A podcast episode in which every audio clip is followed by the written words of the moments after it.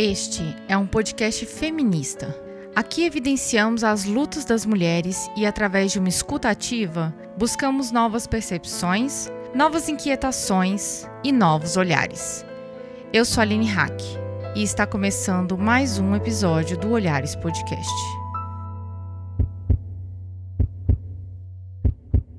Eu chego a ficar com o sangue fervendo, menina. Falar de política é um negócio tão bom. Então, que maravilha, é assim que a gente gosta.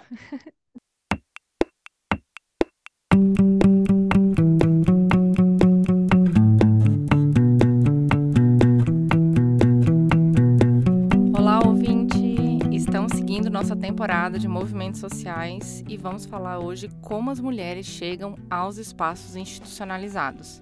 Inclusive, se você não ouviu o episódio passado com o Ser Fêmea, falamos como os movimentos feministas se organizaram pós-lobby do batom, então corre lá para escutar.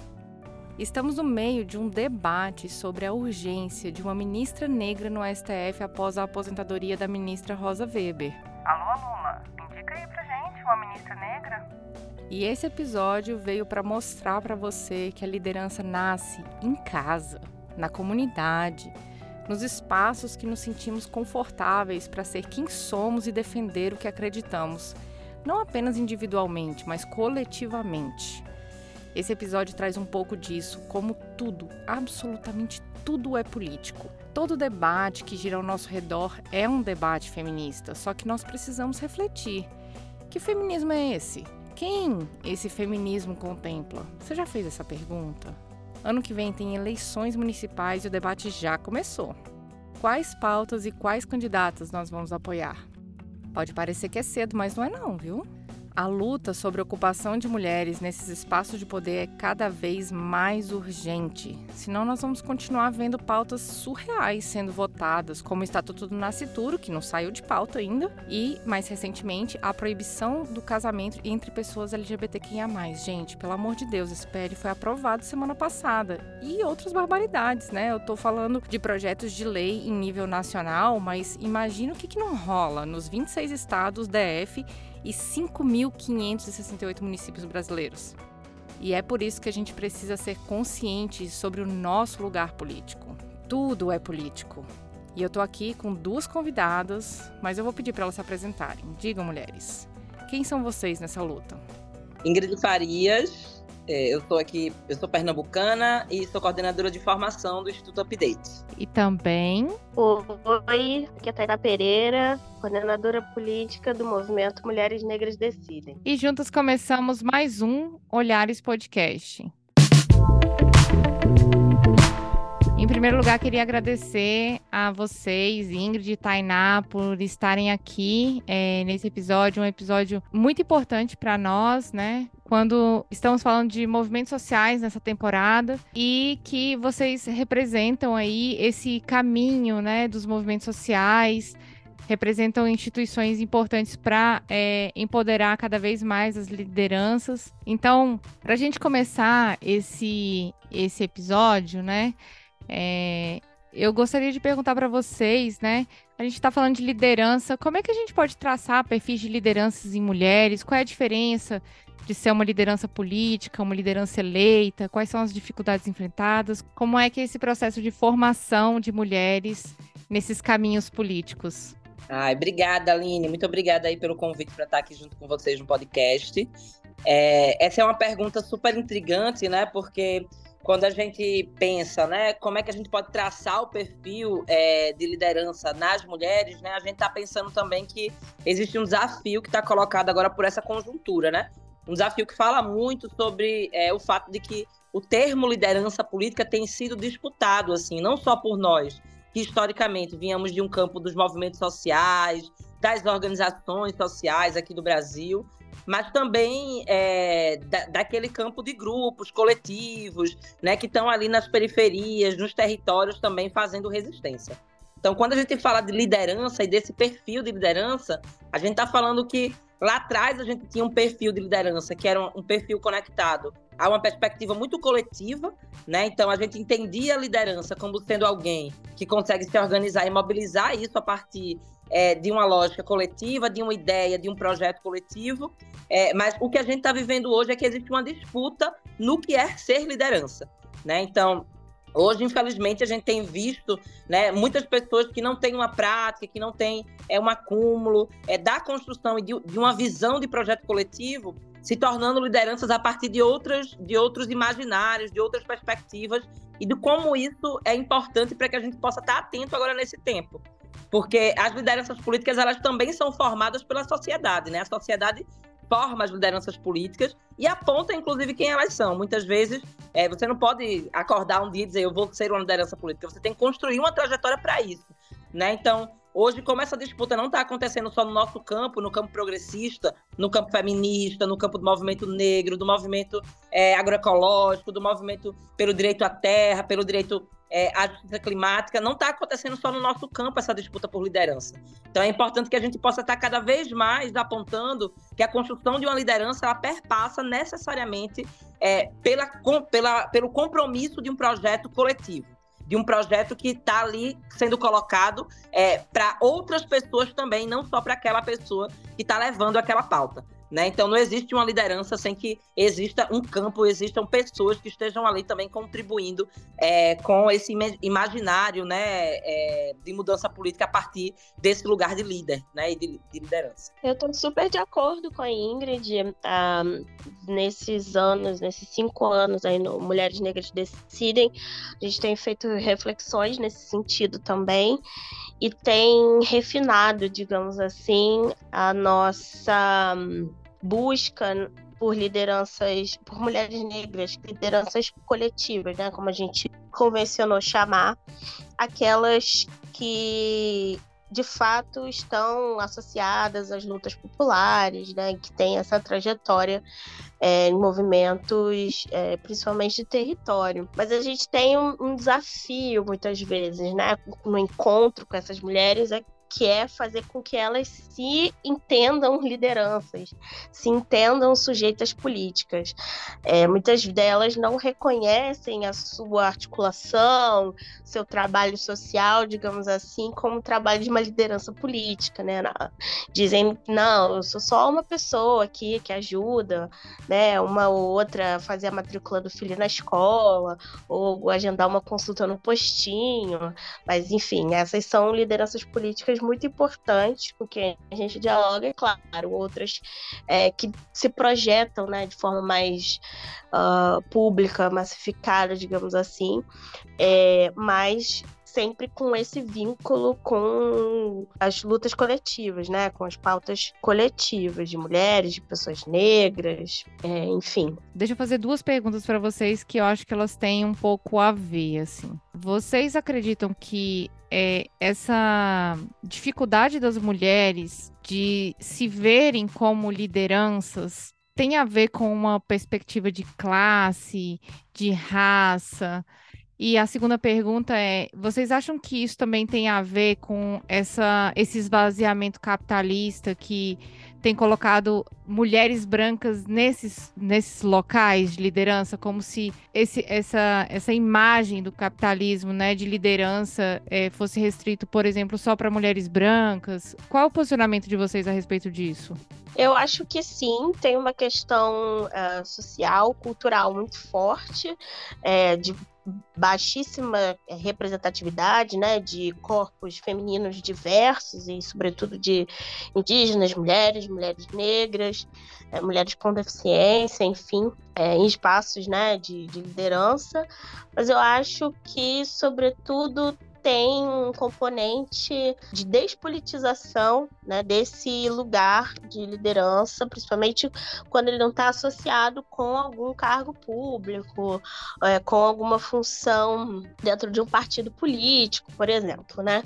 Então, é, para muitas pessoas, né, não apenas para mulheres, é, ser uma liderança significa necessariamente estar organizada coletivamente, é, significa estar na institucionalidade. É, e, enfim, pelo menos na minha compreensão, acho que não. Acho que a pessoa ela pode desempenhar um papel de liderança é, importante, né? Como no exemplo que eu citei, sem necessariamente ser uma militante, né? Acho que as pessoas têm, fazem muito essa associação. E um dos trabalhos né, do movimento social é, uma das tarefas, melhor dizendo, é justamente posicionar essas lideranças dentro desse vastíssimo campo de lutas sociais, né, de agentes políticos que existem. Então, é, identificar essas mulheres, né, fazer com que elas é, se entendam pertencentes a uma classe, pertencentes a um grupo social, né, se reconheçam como é, fruto de um contexto político, histórico, geográfico, é, e a partir daí é, tem autonomia para construir a, a sua própria imagem, seu próprio perfil é, de liderança. E para você, Ingrid? Ah, eu concordo muito com a Tainá, assim. Eu acho que com certeza esse contexto de desigualdade econômica tem um, tem um, um papel aí é, na forma como é, nós, mulheres negras, as mulheres indígenas com deficiência, mulheres trans, travestis, elas conseguem, nós conseguimos chegar nesses espaços, né? Chegar em espaços, sejam eles quais forem também, porque eu concordo com a Tainá que a política ela não pode ser só reconhecida como feita dentro de espaços institucionais, é, como o legislativo, ou o executivo, ou o judiciário. Né? Eu acho que a gente precisa é, ampliar essa perspectiva. Na verdade, a, a, defesa que eu faço, né? eu também sou pesquisadora é, e tenho produzido também é, no meu mestrado um pouco da reflexão sobre como as mulheres têm visto e disputado o poder a partir de uma outra lógica, de uma outra perspectiva, que não é essa lógica colonial. Então, a gente coloca o poder como sendo algo amplo que é disputado. A gente não coloca o poder como sendo algo que é pequeno ou que está em um lugar só. O poder ele está em diversos lugares e reconhecendo o poder em diversos lugares, a gente consegue também reconhecer quem são os agentes de, dessa transformação e dessa ampliação de poder, né? E sem dúvida nenhuma, é, essa mulher, como a Tainá disse, que, por exemplo, ajuda a vizinha dela a fazer é, a matrícula do filho, né? Sei lá, online, porque ela não conseguiu, ou, ou articula com o, é, a pessoa do postinho para poder ampliar né, o atendimento ali a crianças que estão precisando em algumas ruas e tal. Essa mulher, ela não necessariamente vem desse ativismo que a Tainá fala, porque esse ativismo, essa militância, é esse ativismo que muitas vezes é excludente também. Então, assim, fazer ativismo no Brasil também é excludente. Não é todo mundo que consegue é, terminar o seu dia e fazer reunião, ou pagar passagem para no final do dia ir para algum lugar se reunir, ficar até tarde e voltar para casa muito tarde no outro dia de manhã ter que trabalhar e tal. Então, essa disputa também da narrativa do que é estar no espaço ativista é uma coisa que eu acho que a gente tem feito muito, assim, especialmente as mulheres negras. E é o que a Tainá falou. É fazer com que nós, mulheres, em todos os lugares que estamos, nos reconhecemos no papel que temos. Porque até ser chefe de família é ser uma liderança, né? Então, ser uma chefe de família, gerir toda aquela, aquela lógica. Tipo, eu morei, né, como todas as famílias pobres e negras desse país, eu morei várias vezes com vários familiares, assim, várias famílias juntas. Então, tinha três famílias na mesma casa, três pais, três mães, né, uma avó e tal. E gerir aquilo dali, isso é feito pelas mulheres. São as mulheres que conseguem fazer a gestão dos trabalhos, das compras, do dia, da agenda das crianças, do cuidado. Então, é, transitar esse lugar também é, do que é reconhecer a política como sendo um espaço é, que não é só limitado àquele que foi direcionado pelo processo colonizador, é fazer com que a gente amplie, consiga fazer com que essas mulheres se reconheçam fazendo política. Então, quando a gente muda o imaginário político, né, de onde é que está essa política, do que é que é a política, a gente consegue fazer com que essas mulheres se enxerguem nesse imaginário e se vejam como agentes transformadoras também desses imaginários.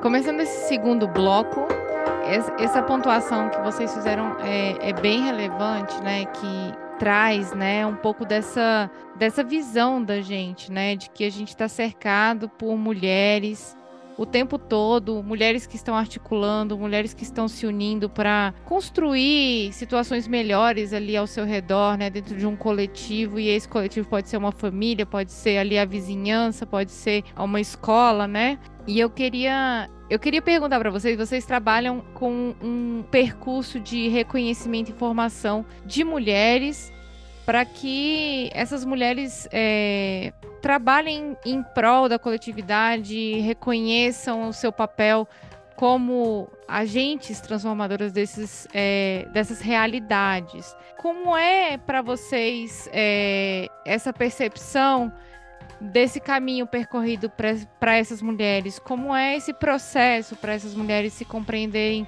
como essas pessoas que vão mudar esses contextos? Se, alguma, elas, elas se identificam como feministas, elas não se identificam, elas têm essa dificuldade? Como é? É, essa é uma excelente pergunta. Eu acho que é um debate super atual também. Falando especificamente sobre as mulheres negras, né, que são o foco do, do, do, do movimento que, que eu participo, é, é, as mulheres negras sempre têm muitos chapéus, né? Então elas se identificam como muitas coisas. E aí uma experiência que é interessante de compartilhar foi quando no ano passado, no, na iniciativa de formação, é, melhor dizendo, na iniciativa de desenvolvimento de habilidades né, de mulheres negras, lideranças coletivas para a disputa eleitoral, que fizemos o Mulheres Negras Decidem com o Instituto Marielle Franco, nós tivemos um contato maior com é, mulheres negras é, que constroem dentro dos partidos políticos, né, que são quadros políticos. E existe, né, está registrado na literatura de ciência política um certo conflito entre é, essas formações, né, essas trajetórias é, dentro dos partidos políticos, né, nos movimentos, nas organizações é, sociais de base. E o que é interessante é perceber que para essas mulheres é, não existe, na verdade, né, essa disputa. Existe, é, existem contextos que servem a elas de maneiras diferentes e que acabam complementando é, essa formação, porque há muito que os partidos podem fazer que os movimentos né, não conseguem e vice-versa.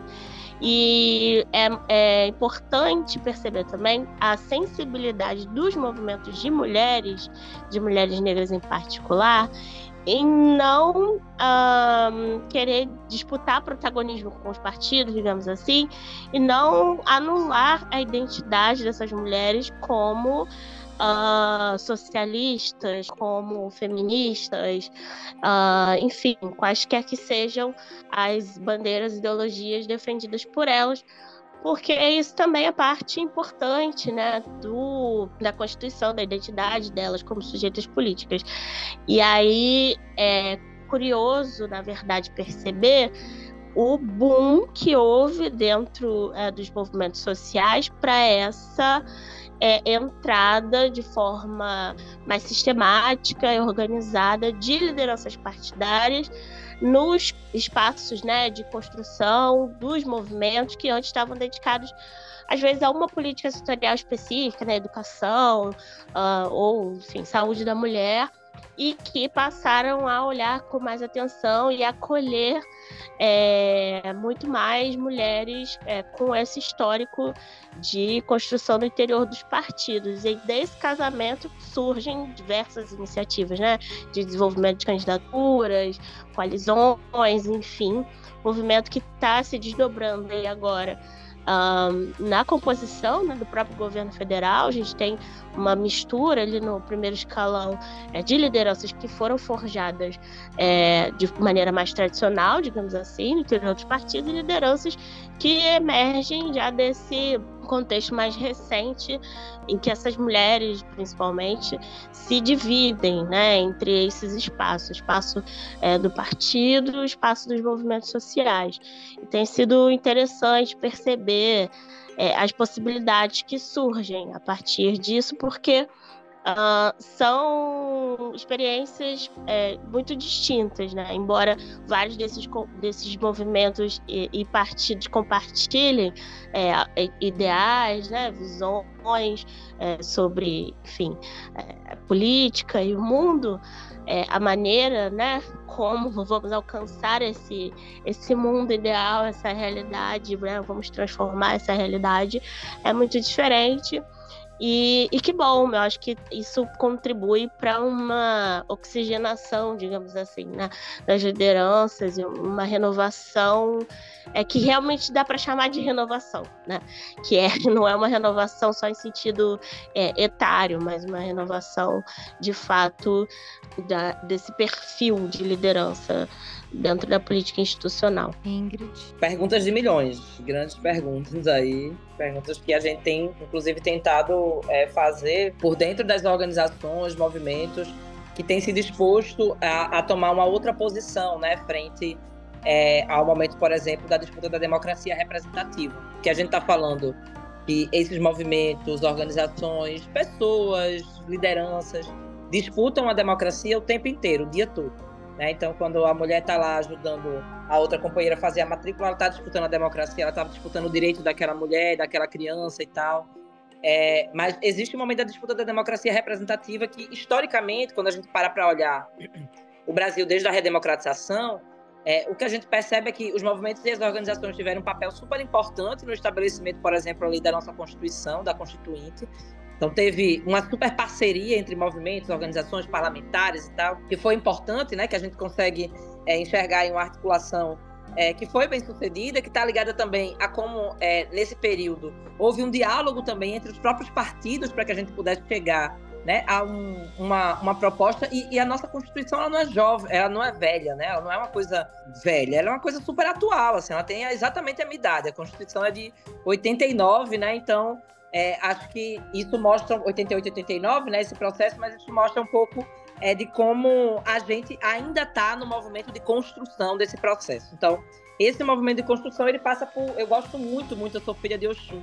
Eu, eu sempre digo em todos os lugares que eu vou que o abebé, que é aquele espelho que, que a Oxum carrega, não é um espelho é onde ela está olhando para si. É um espelho que ela olha para si, mas ela também olha para trás. Então, aquele espelho também está mostrando para trás dela, né? Então, fazer a análise de qual é a melhor estratégia agora, à luz da nossa história, para mim é a melhor opção que a gente sempre precisa ter, que a gente precisa entender que é como Taina falou, existe uma renovação, mas não é uma renovação só etária.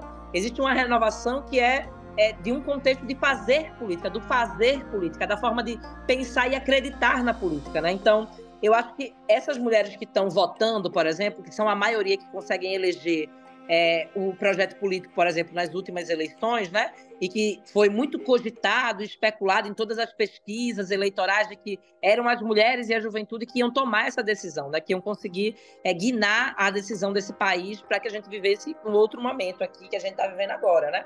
Mas esse momento é o momento exatamente da disputa. Então, é, a gente precisa fazer uma disputa junto às pessoas, né? E as mulheres, a juventude, nem sempre está se vendo nesses projetos feministas, né, antirracistas e tal, porque, inclusive, não tem acesso à informação que é uma informação real, que fale sobre o que é está acontecendo. Então, quando uma mulher, por exemplo, né, o CEFEMIA, que é, que é uma organização que atua muitos anos em Brasília fazendo incidência, inclusive fez parte ali do lobby é, do batom, da democratização e tal, o CEFEMIA fez uma pesquisa agora nas eleições sobre o voto feminino e a pesquisa do CFM mostra que as mulheres, quando elas ouvem falar é, de candidatas feministas, elas automaticamente dizem: não, não, esse projeto não é um projeto que eu quero. Mas quando elas ouvem falar que essas candidatas defendem creche, que elas defendem a falta de água nas comunidades, que elas defendem é, a é, iluminação nas ruas e tal, elas começam a entender que, ah, isso daí, essa candidata tá falando uma coisa que eu quero. Então, ela, o termo feminista ele também tem sido assaltado nos últimos períodos. Assim como todos os outros, tem muita dificuldade da gente poder ver, por exemplo, a mídia, é, os próprios grupos progressistas da esquerda falando sobre racismo. Né? Se fala muito sobre uma perspectiva, sobre uma luta né, antirracista, mas não se fala sobre o racismo. É difícil você ouvir as pessoas assumindo uma responsabilidade acerca do racismo. Então, é, tem uma, uma disputa desses termos que está sendo feita há muito tempo, né? É, por, por uma galera que disputou, por exemplo, o bolsonarismo, assim, essa extrema-direita, fake news, a construção das narrativas né, midiáticas, mentirosas e tal. Então, existe para nós aí um grande desafio que é disputar isso junto a essas pessoas que estão ali nos territórios fazendo a política, por exemplo, é, e se distanciando desse espaço porque acha que não, não, não são refletidas nisso, né?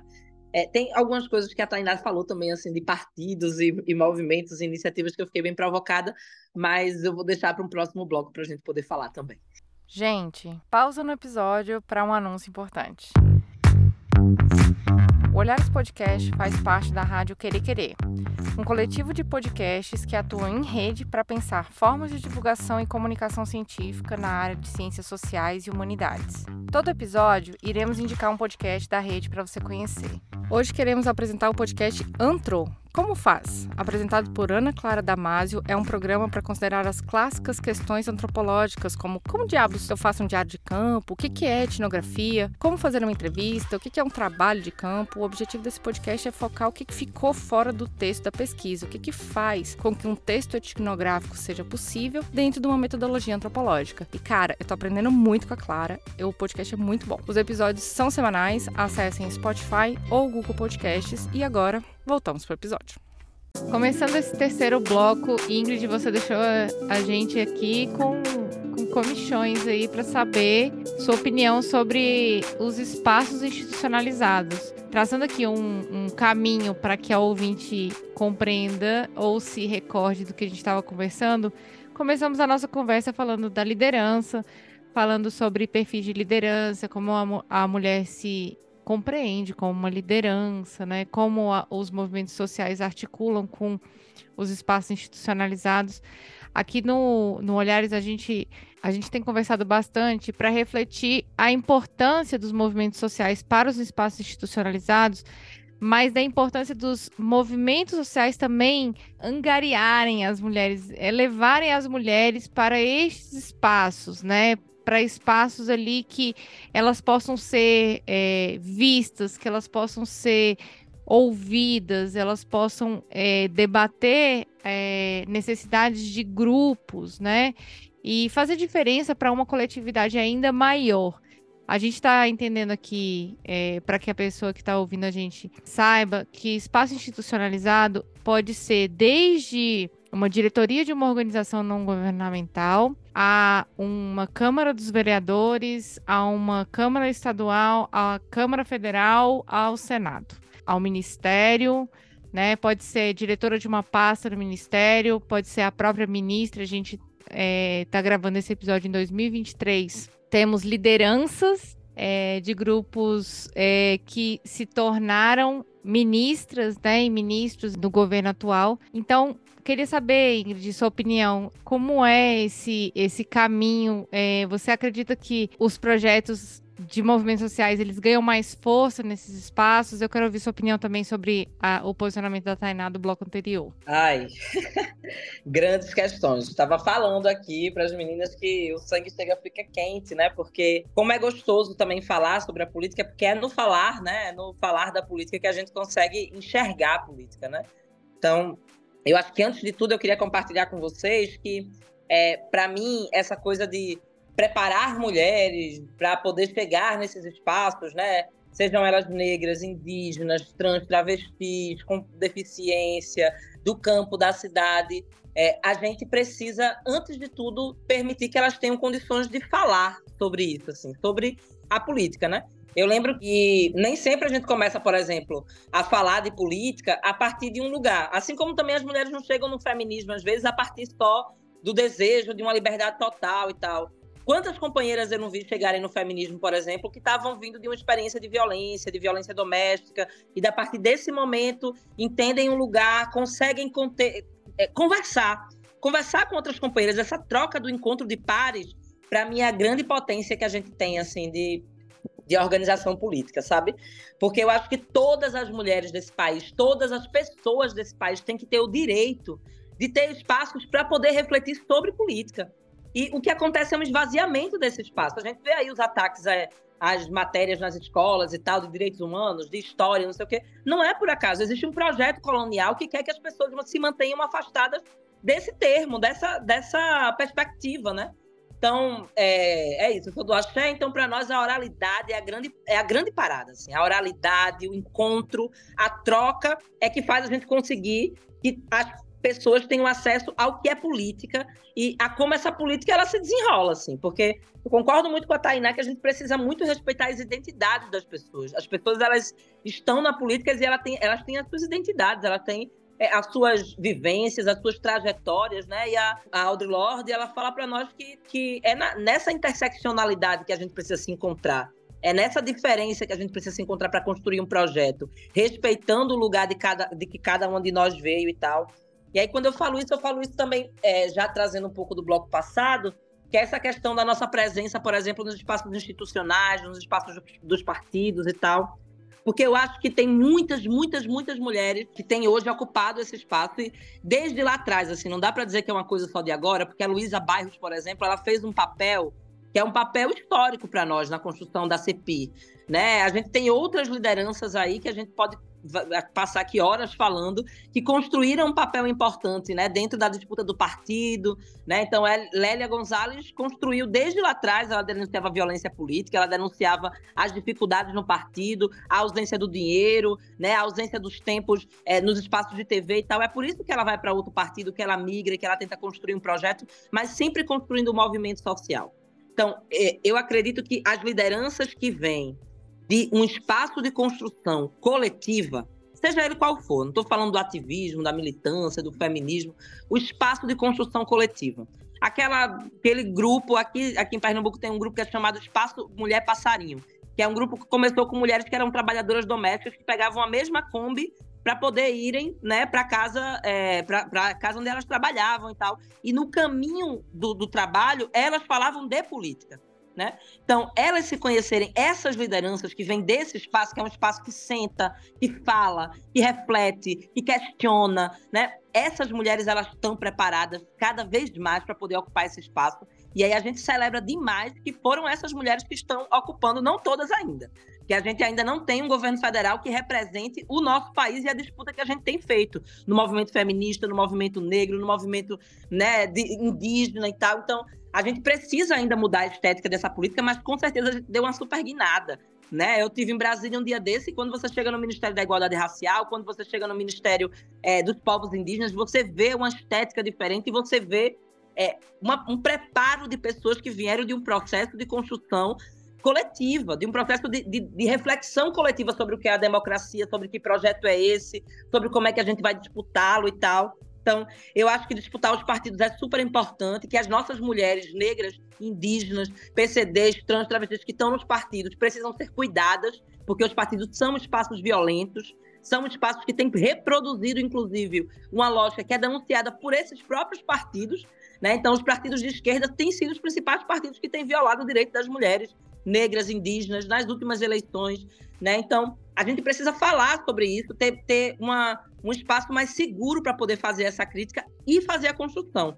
Porque se a gente não tem esse espaço, e aí eu acho que o que a Tainá tem dito é muito bom, que é o que, o que a gente está construindo é, de diálogo também. Precisa dialogar. O executivo precisa dialogar com os movimentos sociais, que precisam dialogar com o legislativo, que precisa dialogar com as organizações do terceiro setor, que precisam dialogar. Né? A gente precisa dialogar, a gente precisa ter espaços de diálogo. Né? É nas encruzilhadas, como diz Carla Cotirene, que a gente se encontra. É nas encruzilhadas que a gente consegue se encontrar e colocar todos os nossos interesses à disposição.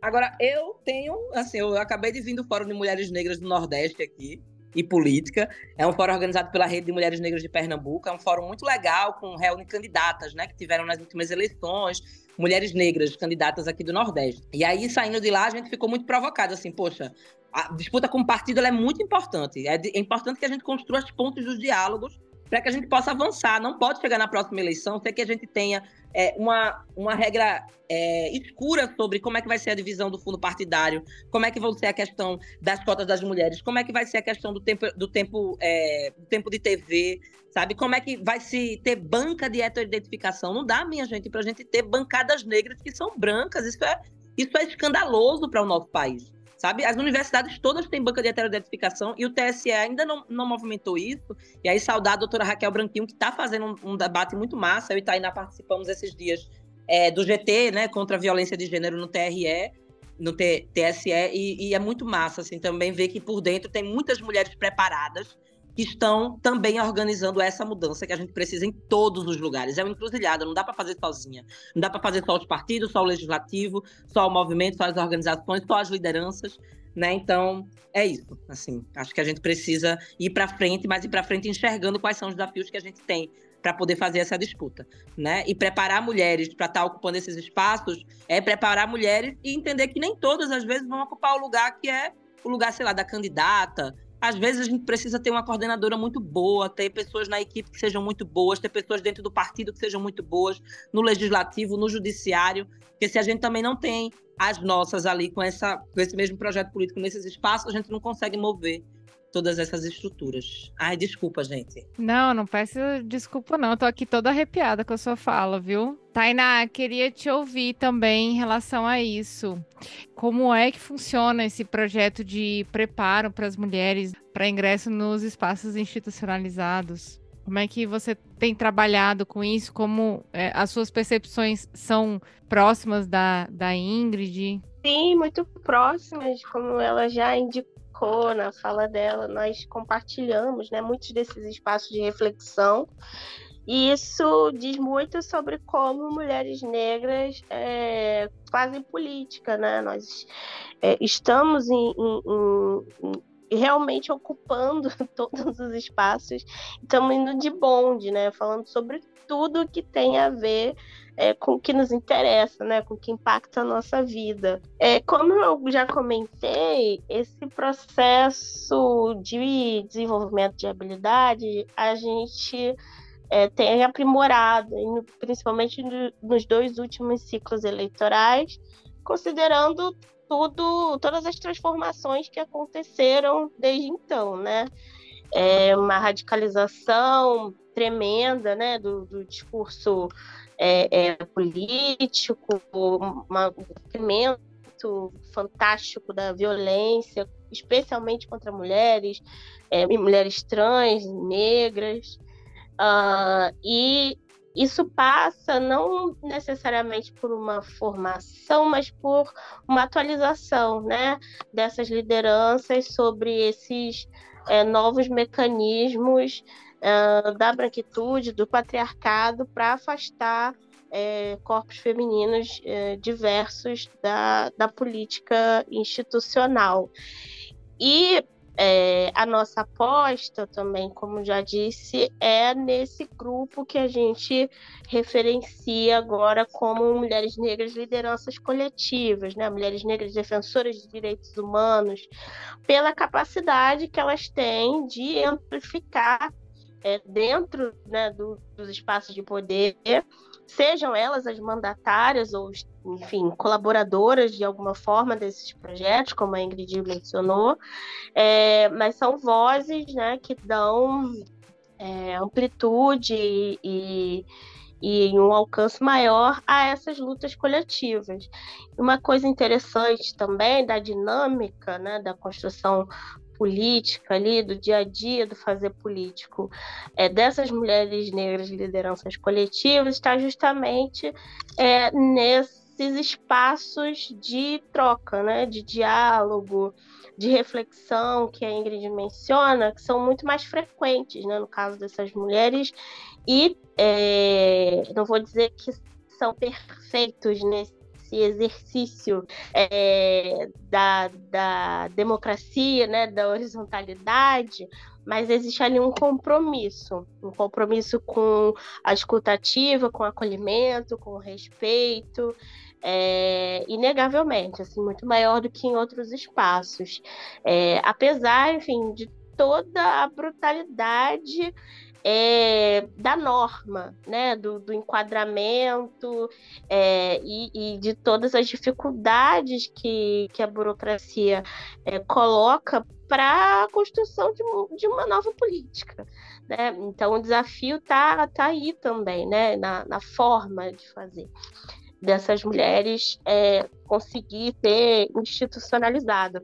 E elas estão é, indo para a disputa política é, com essas formações, né, com, com, essas assessorias, esse acompanhamento de movimentos, organizações da sociedade civil, muito mais preparadas para fazer esse tipo de leitura e para fazer essas disputas, inclusive com os partidos, né, que também ainda são estruturas bastante engessadas.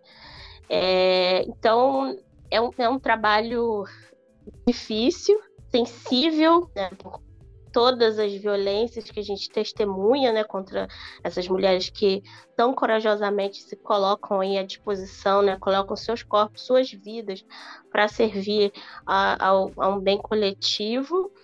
É, mas é muito, muito bonito a gente ver agora, né? É, a chegada é, de, de, projetos é, políticos de mulheres negras a partir desses, desses fundamentos, a partir dessas premissas que são tão caras para nós. Né? Então, olhar para esses vários mandatos de parlamentares negras, olhar para essas ministras negras, secretárias de Estado negras, é, e perceber a maneira como essas mulheres têm construído os, seu, seus gabinetes, né, configurado suas equipes e perceber que quando elas sentam na cadeira para dialogar com seus pares, elas não, não estão sós, né? Elas estão ali amparadas não apenas pelo entorno delas que converge, né? Que, que compreende a dimensão é, dessa disputa, é, mas amparadas por um conjunto amplo da sociedade, né? Por, por exemplo, quando estamos falando aqui de, de mulheres negras, está falando de quase 30% da população brasileira. Então, é, isso tem. é de arrepiar mesmo. Isso realmente é de arrepiar, é muito bonito, muito forte. É, e tem um potencial é, transformador que acho que a gente está vendo só o iníciozinho, assim, a pontinha da pontinha do iceberg. Tem muito mais ainda para ser feito e é nisso que a gente acredita, né? Ingrid e eu estamos trabalhando para isso. E vocês não têm folga, né? É, vocês, um, um, uma campanha começa quando a outra termina, né? Ano passado teve ano eleitoral, esse ano já provavelmente vocês já estão se preparando para o ano eleitoral do ano que vem, que é em nível aí é, municipal.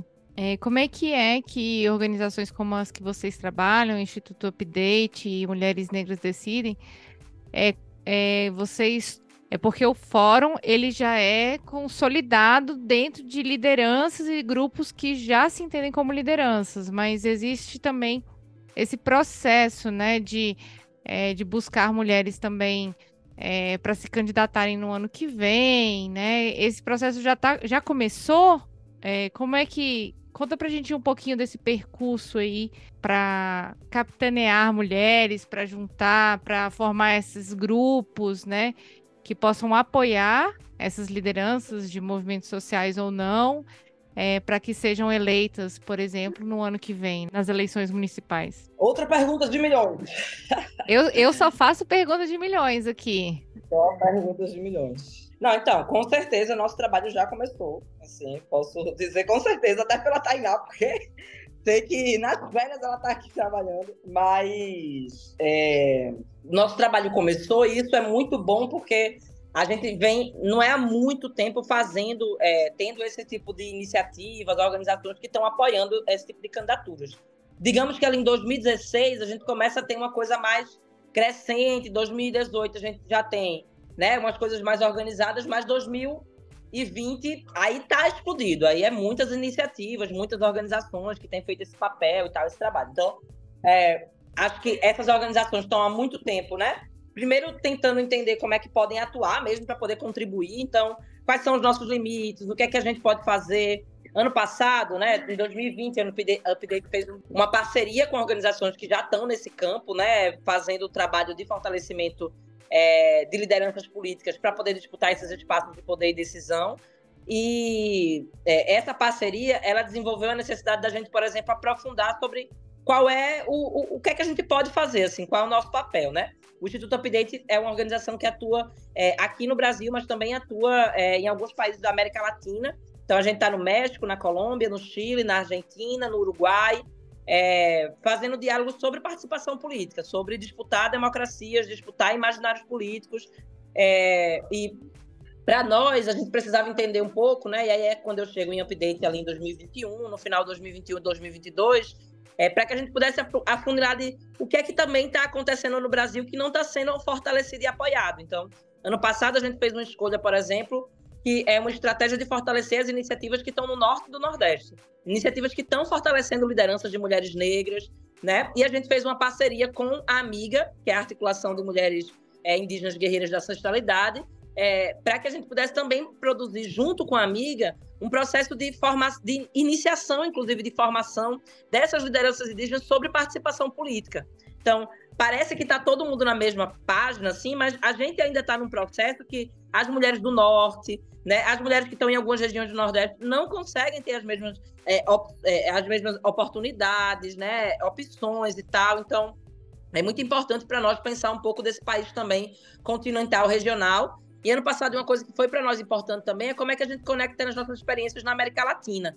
Então, é, acho que tem sido muito, muito presente também é, a nossa ministra, a Aniele Franco, né? Tem tido um papel ano passado, ela foi junto com os movimentos é, negros aqui do Brasil. Tainá estava lá, eu estava lá, é, para uma caravana no, na América Latina, para que a gente pudesse falar um pouco sobre participação política, sobre o trabalho que a gente está fazendo aqui no Brasil. Então, criar essa solidariedade da região latino-americana é muito importante também para nós de Update, é, conectado a quem aqui no Brasil, as organizações e iniciativas aqui no Brasil, que estão tendo menos oportunidade de acesso a recurso, a visibilidade, né, de acesso a oportunidades também para poder fortalecer seu trabalho, que fortalece essas iniciativas.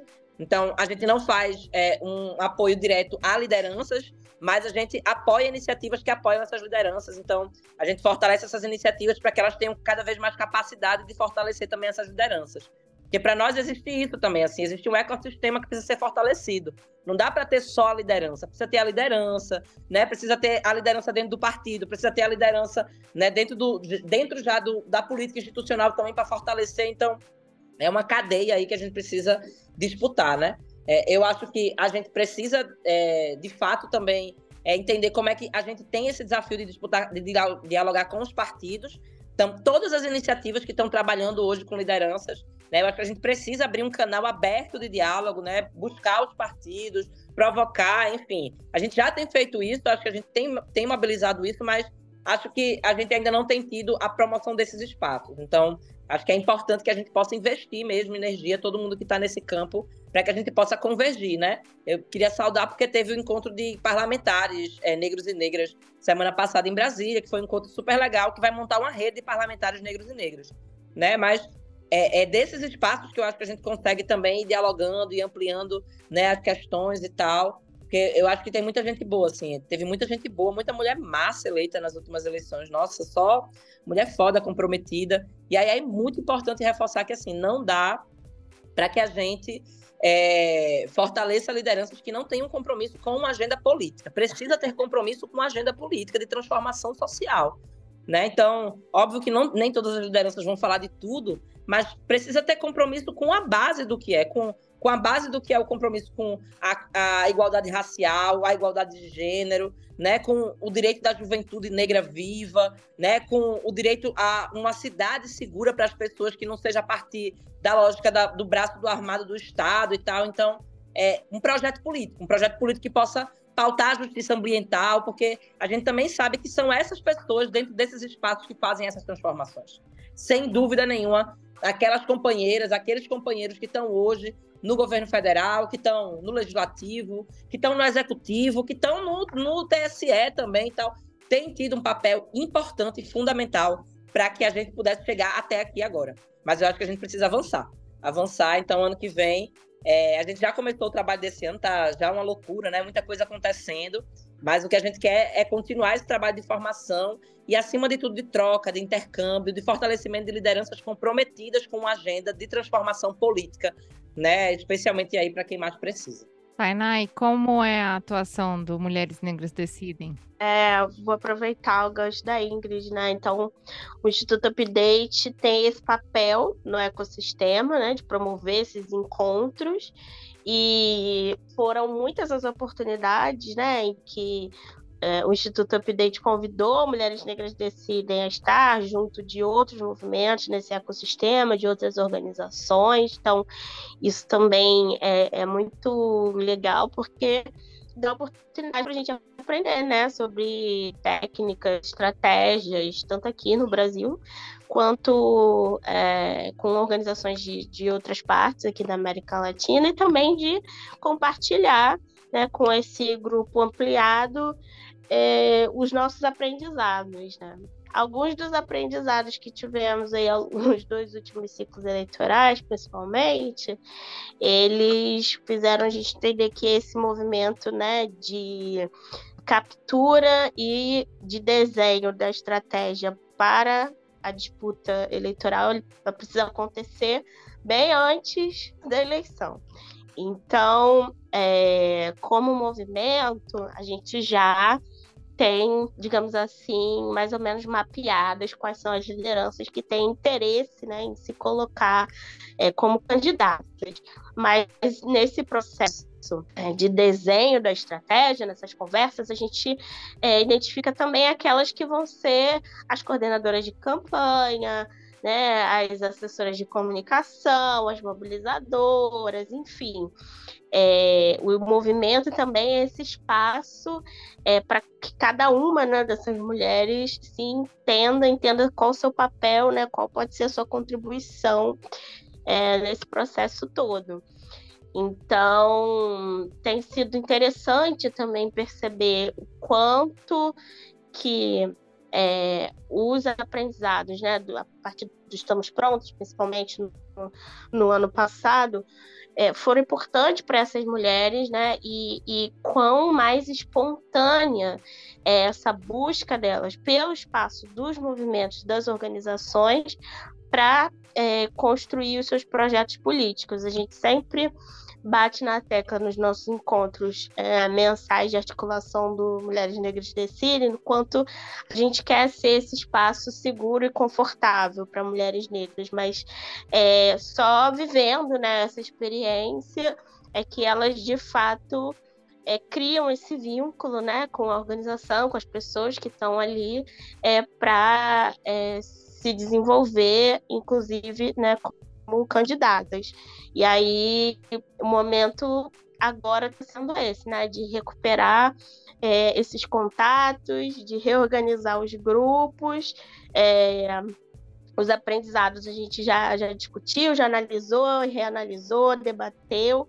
Agora é de fato é, colocar em prática é, é, isso que a gente acumulou e é, entender quais vão ser as, os desafios, quais vão ser as principais é, questões para a disputa é, do ano que vem, porque tem muitas mudanças acontecendo, né? A gente sabe né, desde sempre que as eleições municipais elas é, não funcionam, né? Como as eleições gerais, elas têm uma dinâmica é, muito própria, né? Tendem a, a, ter um debate que é muito mais apartado, né? Da, da, da política é, federal, né? Enfim, dos, dos grandes temas da política nacional.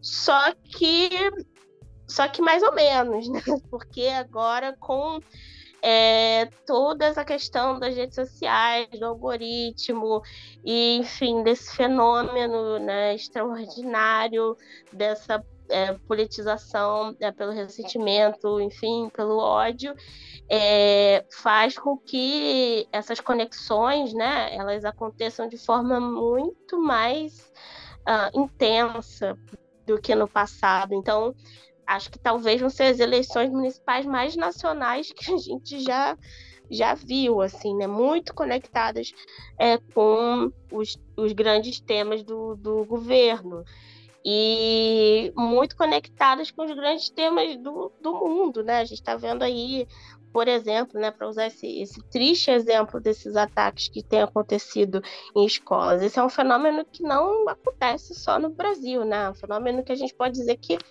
foi importado dos Estados Unidos e está acontecendo não só nos grandes centros aqui no Brasil, acontece em cidades do interior também. E aí, é, quais são as ferramentas, né? Quais são as estratégias? Como essas prefeituras é, de cidades com 3, 5, 10 mil habitantes é, vão lidar com isso? Certamente de forma muito diferente da maneira como vai lidar São Paulo, por exemplo, né? O município de São Paulo. Mas, enfim, esses são, esse é só um dos muitos temas né, que vão é, estar presentes aí no, no debate até, até a próxima eleição no ano que vem. E com isso, nós do Olhares esperamos que nas eleições do, do ano que vem nós tenhamos mais mulheres, é, maior presença de mulheres com corpos diversos, com pautas diversas. E vamos para o nosso bloco de indicações.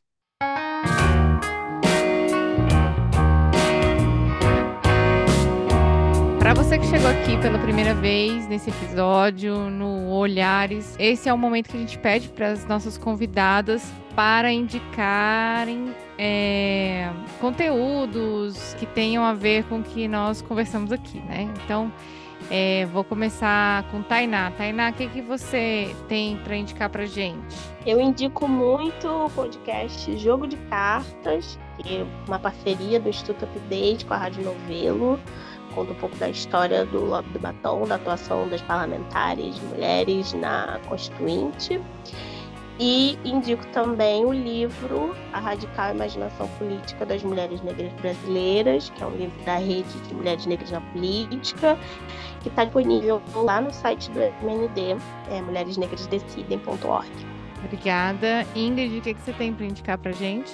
Olha, quem pegou aí o podcast todo vai ver que eu também já fiz várias indicações durante o processo, mas queria indicar muito para vocês conhecerem a plataforma Impulsa, que é uma plataforma de iniciativa do Instituto Update, para poder produzir conteúdo aí, para que as mulheres possam acessar conteúdo sobre campanha, como fazer campanha, como organizar.